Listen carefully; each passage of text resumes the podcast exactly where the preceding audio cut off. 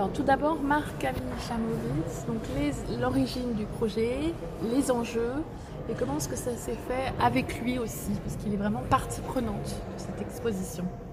Oui, on pourrait même dire qu'il est le commissaire quasiment de sa propre exposition. Donc l'invitation a été faite euh, dès 2018. Euh, une fois que j'étais, effectivement, j'avais pris mes fonctions euh, à Saint-Étienne et je me suis aperçue que Marc-Ami Chamovitz n'avait pas bénéficié d'une exposition importante de l'ensemble de son travail et de sa production et que le musée de Saint-Étienne s'y prêtait particulièrement bien, à la fois par ses collections design que l'on connaît, euh, qui regroupe plus de 2000 objets, euh, évidemment lié aussi à l'histoire du territoire de Saint-Étienne, et il me semblait qu'il avait toute sa place euh, ici au musée. Et donc on a également des, espaces suffisamment importants et faciles à designer, si je puis dire, pour lui faire une proposition de quasiment 1000 mètres carrés avec une sorte de carte blanche pour occuper, imaginer, transformer tous ces espaces. Alors, il a souhaité justement interagir directement avec les collections. Donc voilà, comment est-ce que ça s'est, qu'est-ce que ça a révélé aussi pour vous euh, en matière de lecture des collections? Alors, c'est vrai que pour lui, c'était évidemment pas d'intervenir uniquement dans nos espaces et, dans nos mètres carrés, c'était de relire la collection du musée. Euh, assez vite, euh, on lui a mis à disposition la collection en ligne, est-ce qu'il était compliqué pour lui de passer du temps sur place. Euh, et du coup, la collection, il la connaît par, euh, par notre, euh, notre base de données Navigart, qui a pour particularité, si vous voulez, de, vous proposer les collections de manière aléatoire. C'est-à-dire qu'à chaque fois que vous ouvrez votre, votre petit lien vers Navigart, à chaque fois, vous avez des offres très différentes qui se succèdent.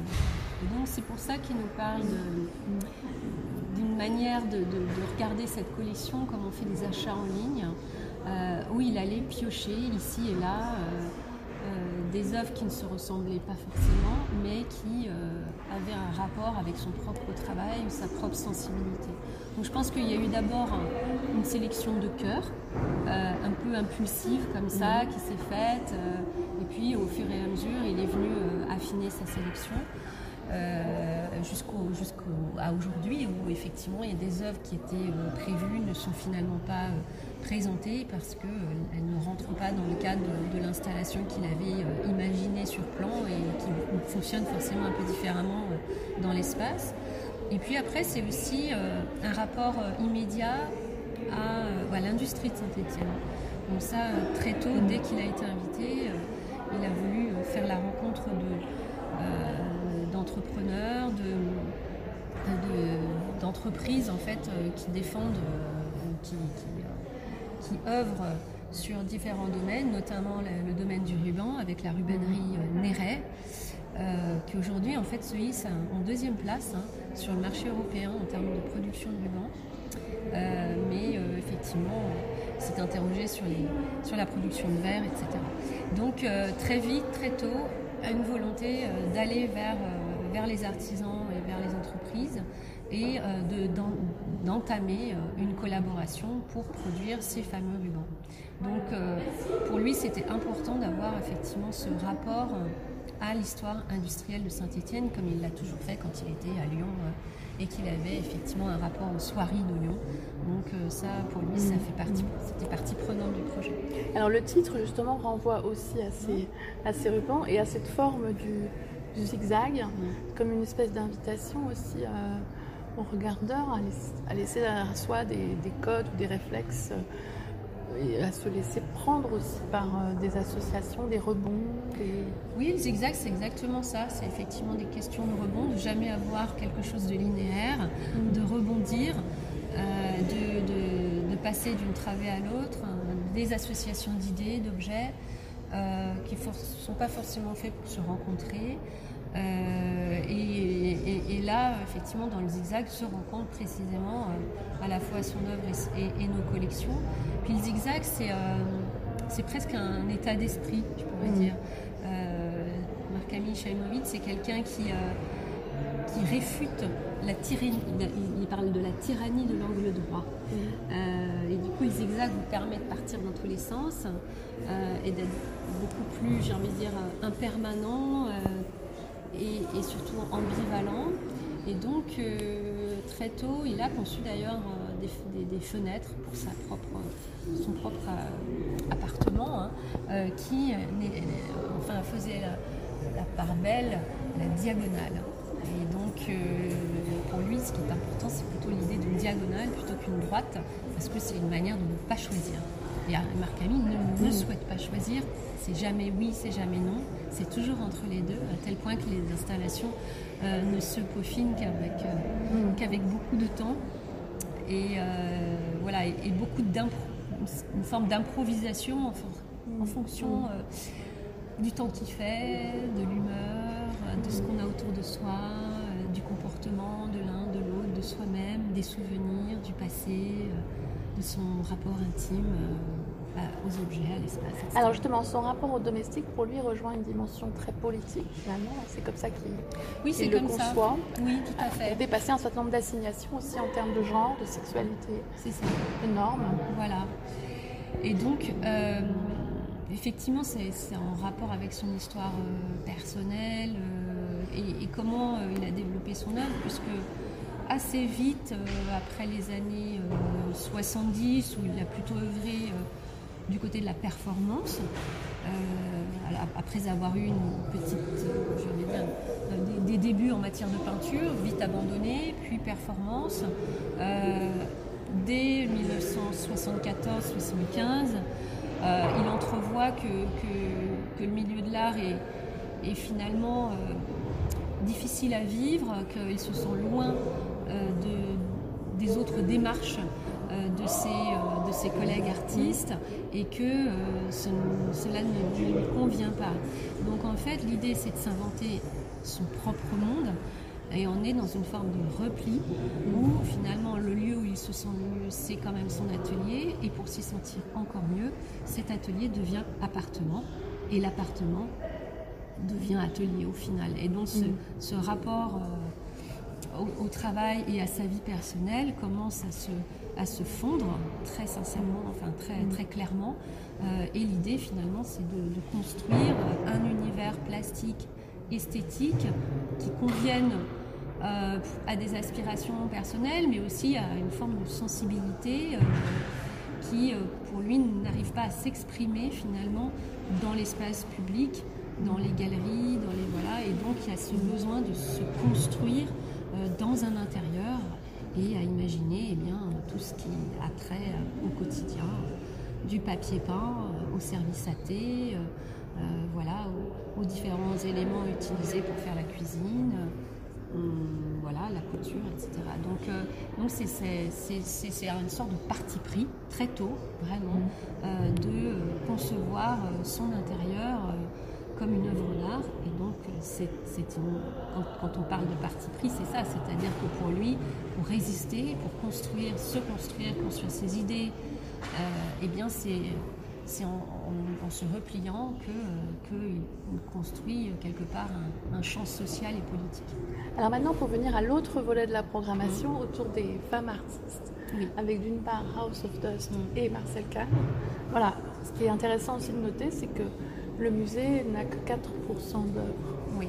faites par des femmes, ce qui rejoint d'ailleurs les chiffres du MoMA. Donc voilà. Du métropolitaine. Du métropolitaine, oui. Alors voilà, est-ce que voilà, d'où vous est venue aussi cette envie? Est-ce que ça fait partie de toute cette relecture actuelle ou est-ce que c'est quelque chose que vous défendiez depuis déjà très longtemps? Et comment est-ce que vous l'avez traduit avec Alexandre Cohen? C'est pas sans, dire que, je ne me sens pas nécessairement féministe euh, dans l'âme, euh, voilà, mais il y a une attention particulière euh, de ma part à la question de la femme. et moi-même, étant femme et étant première directrice de ce musée, qui existe quand même depuis 1960, voilà, ça pose quand même question. Et donc, comment on réagit à ça? Qu'est-ce qu'on en fait? Et pour moi, la programmation déjà d'exposition fait rétablit une forme d'équilibre déjà euh, entre des expositions d'artistes femmes et euh, des monographies d'artistes hommes, déjà dans un premier temps. Et une des premières expositions quand même que j'ai mise en place s'appelait bien 24 mmh. heures de la vie d'une femme, qui euh, prend finalement pour sujet la femme même si ce n'était pas forcément illustré par des œuvres de femmes tant que telles, mais déjà de, repenser une forme de narration sur la femme et la femme indépendante qui effectivement mène sa vie comme elle l'entend, avec différentes images liées à sa vie quotidienne et qui forcément n'est pas une forme d'alter ego de peut-être de, ma personnalité ou de ce que j'entrevois comme étant important pour les femmes aujourd'hui. Et donc ça c'était un peu une forme de première étape. Et l'étape suivante, c'est évidemment de rétablir un équilibre en matière d'acquisition. De même que on parle d'artistes femmes, mais aussi on parle effectivement, comme je le disais tout à l'heure, soit de minorités ou d'autres communautés ou de personnes afrodescendantes qui évidemment doivent avoir voix au chapitre. Et là, là ce n'est même pas 4% dont on parle, hein. on ne parle même pas d'un pour cent. Donc il y a aussi un gros travail à faire de ce point de vue. Mais par contre, alors, enfin, en tout cas, contrairement peut-être à d'autres prises de position peut-être plus, plus musclées et plus radicales, de collègues, notamment américaines, je n'ai pas souhaité m'en tenir à des expositions exclusivement féminines et à des acquisitions exclusivement féminines. Parce que pour moi, là, effectivement, on part dans un, excès inverse qui, en, gros, ne me ressemble pas.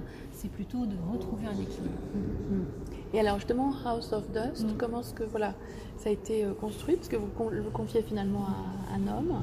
Voilà, donc qu'est-ce que vous pensez du résultat? Qu'est-ce que vous trouvez que c'est. Voilà. Est-ce que voilà, c'est des, des œuvres souvent qu'on connaît moins? Parce qu'il y a des noms féminins qui sont un peu incontournables. Mais par contre, ce qui est une grande force, je trouve, c'est des œuvres qu'on est allé chercher qui sont beaucoup moins connues. Oui, et ça, ça fait partie pour moi aussi de, de, de nos, enfin, ouais, de nos partis pris dans la programmation, c'est de pouvoir mettre en valeur des artistes qu'on connaît moins. qui ont été un peu oubliés ou dont on n'a pas finalement fait état pendant des années. Donc la plupart des expositions le, prouvent. Je ne sais pas, pour moi, Hassan Khan, même si c'est pas une femme, je pense que c'est une œuvre qui, pourrait être mieux, mieux, mise en valeur. Marcel Kahn particulièrement également. voilà, il y a d'autres artistes comme ça qu'on a un peu l'habitude de voir en France. Et pour moi, ça c'est un des, une des raisons pour lesquelles aussi on, va faire une exposition, c'est parce qu'on ne l'a pas vu en France. Et c'est le cas aussi de Marc-Camille Chaimouis. Donc ça, c'est une première chose. Et là-dessus, avec Alexandre, on se rejoint totalement. L'idée d'aller révéler des choses qu'on n'a pas forcément bien vues. Et puis, dans, dans un second temps, l'idée, c'est aussi de, de, de, confier cette programmation à, voilà, un homme, mais je veux dire, qui, qui, qui m'accompagne dans la programmation, dans la direction scientifique, avec lequel je partage énormément de choses. Bien sûr que c'est son regard à lui. Euh, le mien aurait été différent, mais ça, c'est tout l'intérêt d'avoir une équipe qui se complète et qui ne propose pas exactement la même chose. C'est-à-dire qu'on se rejoint dans la ligne de la programmation, mais effectivement, dans la démonstration, on peut faire des choses assez différentes et en fait, je m'en réjouis. Donc il faut qu'il y ait. Ouais, il a pris un parti pris en plus photographique qui est très, intéressant, puisque ça rejoint ses axes de recherche. C'est ça, ses axes de recherche, mais la photographie est, une, une, donnée importante de la collection. et on l'a remise un peu au jour parce que jusqu'à voilà, mon prédécesseur n'était pas féru du tout de photographie, alors que Alexandre et moi, nous le sommes. Et comme ça fait quand même un tiers de la, de la collection, il me semble important de ne pas